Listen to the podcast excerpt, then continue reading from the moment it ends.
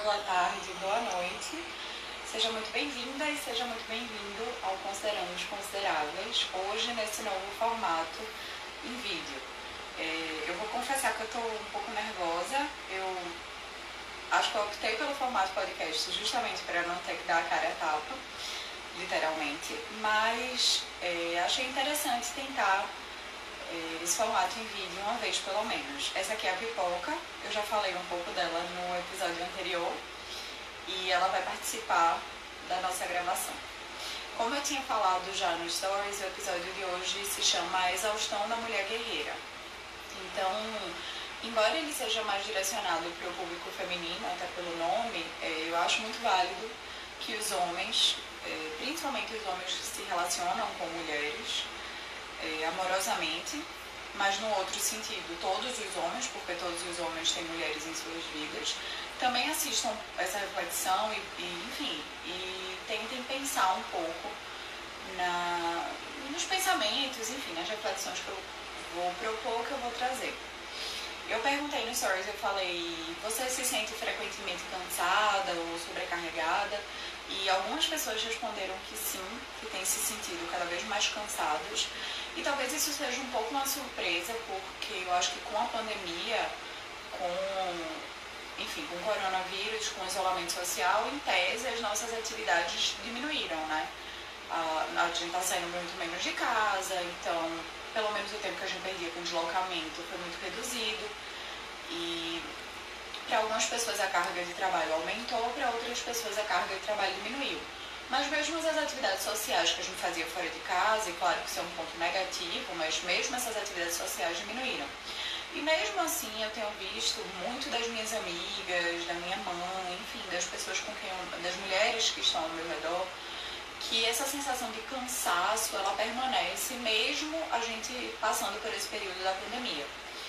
Então, fico me perguntando, acho que foi o que originou a proposta desse episódio, por quê? Por que, que eu ouço tanto e por que como mulher eu me sinto tão cansada e eu me sinto tão exausta, tão sobrecarregada de maneira tão frequente, e por que, que eu não sinto ou não ouço a mesma reclamação dos homens?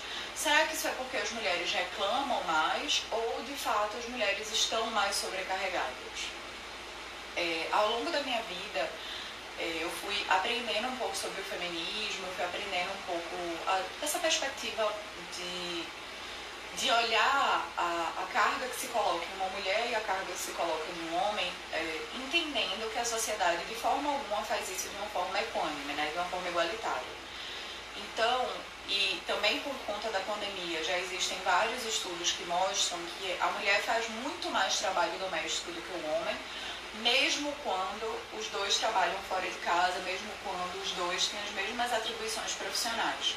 Então, em média, a mulher trabalha 8 horas a mais do que o homem é, em casa, fazendo atividades domésticas. E não só isso, né? Quando, principalmente quando nós somos mães, é normal, melhor dizendo, o que acontece em regra é que a carga da, da criação da criança também fica muito mais a cargo da mulher do que do homem.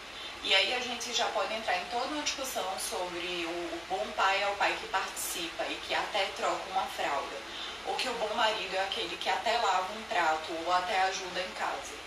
E eu acho que prime o primeiro ponto de reflexão que eu gostaria de fazer no episódio de hoje é o seguinte: ajudar em casa ou ajudar com a criação dos filhos, na verdade ajuda quem, quem vem de fora, né? Um visitante, uma pessoa que não participa da dinâmica daquela casa, ele pode ajudar. Se você está recebendo uma visita na sua casa, ela vai te ajudar. Agora, o seu marido ou o pai dos seus filhos, ele não ajuda você. Ele é tão parte daquela dinâmica quanto você. Então, eu acho que uma das primeiras coisas para a gente tirar um pouco do peso que a gente carrega dos ombros é justamente entender que o papel masculino, ele não é um papel de, de não é um favor, não é uma ajuda que ele tem que dar. Os trabalhos domésticos, de forma geral, eles têm que ser divididos exatamente igual a igual. E eu me lembro que eu vi uma matéria no Fantástico em que tinha um casal e aí eles falavam que eles dividiam as coisas igual, igualmente na casa. E em determinado momento da conversa, é, ela acaba, a mulher do casal acaba confessando que na verdade não era tão igual assim, porque ela sempre tomava muito mais a iniciativa de fazer as coisas do que ele. Então acabava que se tinha alguma coisa suja, se tinha uma pia de prato suja, se tinha um chão sujo, se tinha alguma coisa assim, ela sempre tomava iniciativa. Ele era uma pessoa que não se incomodava com aquilo. E também vi outra frase que diz o seguinte: é, se você não se incomoda com a sujeira da casa, é porque você certamente mora com alguém que se incomoda. Então, eu acho, Pipoca quer participar, eu acho que um dos segredos é entender que normalmente nós mulheres temos mais iniciativa mesmo. Normalmente nós nos incomodamos mais em ver a casa desarrumada, os pratos sujos, mas não necessariamente porque esse incômodo vem primeiro pra gente, nós temos que assumir essa função é, e simplesmente deixar o homem, é, enfim, numa posição cômoda em que ele só faz o que ele quer quando ele quer. É, acho que tem também do papel do masculino ter que se integrar mais, ter que participar mais, ter que tomar mais a iniciativa. E ao mesmo tempo, eu acho que a mulher também ela tem que começar a saber pedir ajuda, sabe? Às vezes, e eu digo isso por mim, eu tenho uma eu tendo a tomar muito a iniciativa e fazer as coisas eu não sei parar e dizer, olha, por favor, você pode me ajudar com isso? E em geral, principalmente porque a gente já conversou sobre comunicação não violenta, a gente já conversou sobre a importância do diálogo, sobre projeção de sentimentos e expectativas, sobre vulnerabilidade e empatia, pedir ajuda é colocar em prática todas essas coisas que a gente conversou nos outros episódios. Então eu estou falando aqui do ambiente doméstico porque eu acho que é onde ficou mais claro essa, esse excesso de carga e de, funções nas costas da mulher. Mas também no ambiente de trabalho, eu tenho visto que as minhas amigas, as minhas colegas de trabalho, as mulheres de forma geral, elas tendem a centralizar tarefas e não delegar e não saber pedir ajuda. Por quê? Porque, de certa forma, a sociedade machista diz que nós somos incapazes, que nós somos menos merecedoras, ou que nós temos que trabalhar duas vezes mais para provar o mesmo valor que um homem tem. E eu acho que, claro, a gente entende que essa é a cobrança que a sociedade impõe de certa forma, mas ao mesmo tempo nós temos visto que não dá. Não dá para continuar compactuando e, e colocando em prática esse tipo de pensamento, porque isso leva à exaustão. Então, eu acho que aprender a pedir ajuda, aprender a, a reconhecer que você não é capaz de fazer tudo, é muito importante nessa tentativa de tirar um pouco o peso dos nossos ombros. É, por exemplo, se você está num ambiente de trabalho cercado por outras pessoas, também é muito possível que você não queira pedir ajuda porque você se sente um pouco impostora. Eu acho que a síndrome da impostora também é outra coisa que pega muito mais as mulheres do que os homens. Então é muito mais comum eu ver ou ouvir de mulheres que elas sentem que a qualquer momento vão ser descobertas, que elas a qualquer momento as pessoas vão perceber que elas não são de fato tudo aquilo, elas de fato não têm todo aquele talento. E talvez por isso também a gente tente compensar essa síndrome da impostora trabalhando excessivamente, é, fazendo um acúmulo de funções que muitas vezes não são nossas. Então, a outra pessoa precisa de auxílio está desenvolvendo um trabalho, você vai lá e pega o trabalho da outra pessoa também, porque você sente que você tem que estar o tempo todo provando o seu valor, você tem que estar o tempo todo provando quem você é, porque se você não fizer aquilo, pode ser que eles descubram na verdade você é um impostor. Então, eu falei um pouco sobre a questão doméstica e agora sobre essa questão da síndrome de impostura no ambiente de trabalho. Eu acho que a grande chave para isso tudo começa por reconhecer o seu valor.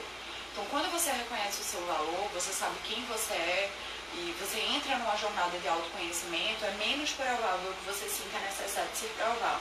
Seja para o seu marido em casa, seja para o seu namorado, seu companheiro, seja para um colega de trabalho, para o seu chefe. É, é claro que eu não estou falando isso defendendo que você seja uma pessoa pedante, etc. Não é isso, mas saiba o quanto você vale, saiba do que você é capaz. Trabalhe se você se sente, se você tem dentro de você essa questão da síndrome de impostora, deixe isso de lado, porque isso causa uma, uma sobrecarga no seu sistema e acaba desenvolvendo problemas, a gente acaba desenvolvendo problemas de ansiedade, de exaustão e de depressão pela incapacidade, primeiro de tudo, o primeiro passo de reconhecer o seu valor enquanto pessoa, enquanto profissional. Segundo, a partir do momento em que você aceita o seu valor como pessoa, como profissional, você para de valorizar o mínimo. Então, é o que eu estou dizendo, é, mulheres que verbalizam coisas do tipo, ele é pai, ele é um ótimo pai, ele até troca fralda, ele é um ótimo marido, ele até lava os pratos, essas mulheres estão valorizando o mínimo do mínimo. A partir do momento em que você reconhece o seu valor, você entende que essas coisas são básicas. E você para de, de supervalorizar ou de endeusar homens que fazem o básico. Então, acho que o segundo passo, então, nessa tentativa de tirar um pouco o peso das nossas costas, é não valorizar o básico, o mínimo, aquilo que principalmente os homens, mas também as mulheres que nos cercam, estão fazendo que não é ajuda, é só o que eles tinham que fazer mesmo, decorrente da função, decorrente de ser uma pessoa que se relaciona e gosta de você. E o mesmo vale para o ambiente do trabalho. Se você tem um colega de trabalho, ou uma colega de trabalho, ou até um chefe, que não faz um mínimo, que te dá um mínimo de reconhecimento, um mínimo de valor, aprenda a reconhecer que isso é o mínimo, porque você tem um valor, você tem que conhecer o seu valor e não permitir que simplesmente as outras pessoas coloquem uma etiqueta em você e que elas só te deem em troca o, que, o valor que elas colocaram nessa etiqueta. E o terceiro passo, então, eu acho, nessa tentativa de aliviar um pouco o peso, é reconhecer seu próprio valor, não se contentar com o mínimo. E o terceiro, que eu já falei, aprender a pedir ajuda. Eu sei que é muito difícil, eu particularmente tenho uma dificuldade enorme em aprender a pedir ajuda, em verbalizar, que eu estou tendo dificuldade, que eu não sei fazer determinada coisa. Eu tenho uma tendência muito grande de monopolizar, de achar que só eu sei fazer bem, ou só eu sei fazer da melhor forma. Mas, como eu disse, isso só leva a uma absoluta exaustão. E, enfim, eu também aprendi ao longo dos anos de que não adianta você querer fazer tudo, né? Você somar, somar, somar, a querer ter todas as funções e no final terminar doente. E se você termina doente, isso vai prejudicar a sua família, isso vai prejudicar o seu trabalho, isso vai prejudicar, acima de tudo, você. Então, acho que o terceiro fator é aprender a pedir ajuda. Né? Isso, volto a dizer, tem a ver com vulnerabilidade. Você não precisa ser o super-homem, a super-mulher. Você não precisa ser a pessoa que sabe fazer tudo. Você pode, você tem o direito de reconhecer uma fraqueza e de pedir ajuda. Isso não te diminui, isso não te faz uma pessoa pior. É, então, acho que esses três passos são muito, muito importantes nessa tentativa de sair do que eu chamei, eu chamo de clube das mulheres exaustas. Então, eu acredito no empoderamento feminino, eu acredito é, que a mulher é capaz de fazer tudo e mais um pouco, e melhor, às vezes, do que o homem. É, mas eu também acho que nessa construção feminista de empoderar a mulher, a gente acabou sobrecarregando a mulher e fazendo com que ela se sinta é, forçada, de certa forma, a ser capaz de tudo porque senão é como se ela não correspondesse ao papel ou à expectativa da mulher empoderada. E embora, enfim, eu acho muito importante você ser empoderado, eu acho que existem também formas diferentes de empoderamento. E reconhecer fraquezas e saber o seu valor e não aceitar que te deem o mínimo é definitivamente uma forma de demonstrar empoderamento, de demonstrar autoconhecimento, de demonstrar seu alto valor. Então, eu queria gravar esse episódio de hoje falando um pouco sobre isso, porque eu tenho notado essa reclamação recorrente. É uma reclamação que eu também tenho muito recorrente, é, de me sobrecarregar e de levar um peso enorme nas costas. E muitas vezes eu paro para pensar se realmente era necessário levar esse peso todo, ou se dá para eu aprender a distribuir. Queria, lembrei de uma quarta coisa agora que eu acho legal falar. É, que é o seguinte, além desses três fatores que eu falei, uma quarta coisa legal é aprenda a dizer não. Dizer não é libertador. Então, além de saber pedir ajuda, você também tem que saber dizer não. Então, uma pessoa vem pedir um favor a você, diga não. Não, eu não posso. Não, eu estou cheia de trabalho. Não, eu não posso te ajudar com isso. Eu também tenho uma dificuldade enorme de falar não para as pessoas. É, eu tendo a, a, aceitar e a tentar acomodar diferentes necessidades de milhares, de milhares não, mas de várias pessoas que me cercam pela dificuldade de falar, eu não posso fazer isso por você. E a partir do momento que você aprende a falar, olha, não dá pra mim, né, eu até gostaria. E aí eu aprendi uma dica que é o seguinte, não qualificado. Então, porque muitas vezes a gente tem medo de sair com uma pessoa chata, com uma pessoa fechada, e aí a gente tem medo de falar esse não. Mas quando você torna esse não não qualificado, que é não posso por causa disso, ou não posso por causa daquilo. Assim, não quero dizer com isso que você tem que estar se explicando para todo mundo toda hora, não é isso. Mas é, eu tendo a perceber que quando você dá um não qualificado para outra pessoa, ela aceita aquele não com mais naturalidade. Então, por exemplo, é, Bruna, você pode me ajudar nessa tarefa aqui do trabalho. Uma coisa que falar só, não, eu não posso fazer isso para a pessoa, eu não posso por causa disso, disso, disso. enfim, tende a ter uma recepção muito melhor do que você simplesmente falar não. E eu aprendi isso ao longo da vida, que um não é libertador. A partir do momento em que você consegue começar a dizer não para as pessoas, você vê o quanto você consegue é, se tirar um peso dos seus ombros, porque justamente você para de, de exercer atribuições que não são suas.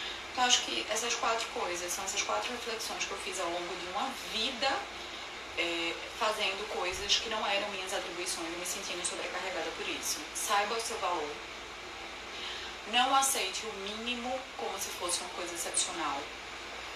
É, saiba pedir ajuda e saiba dizer não. E é isso, eu espero que vocês gostem dessa reflexão em formato de TV, eu espero feedbacks e é isso por hoje.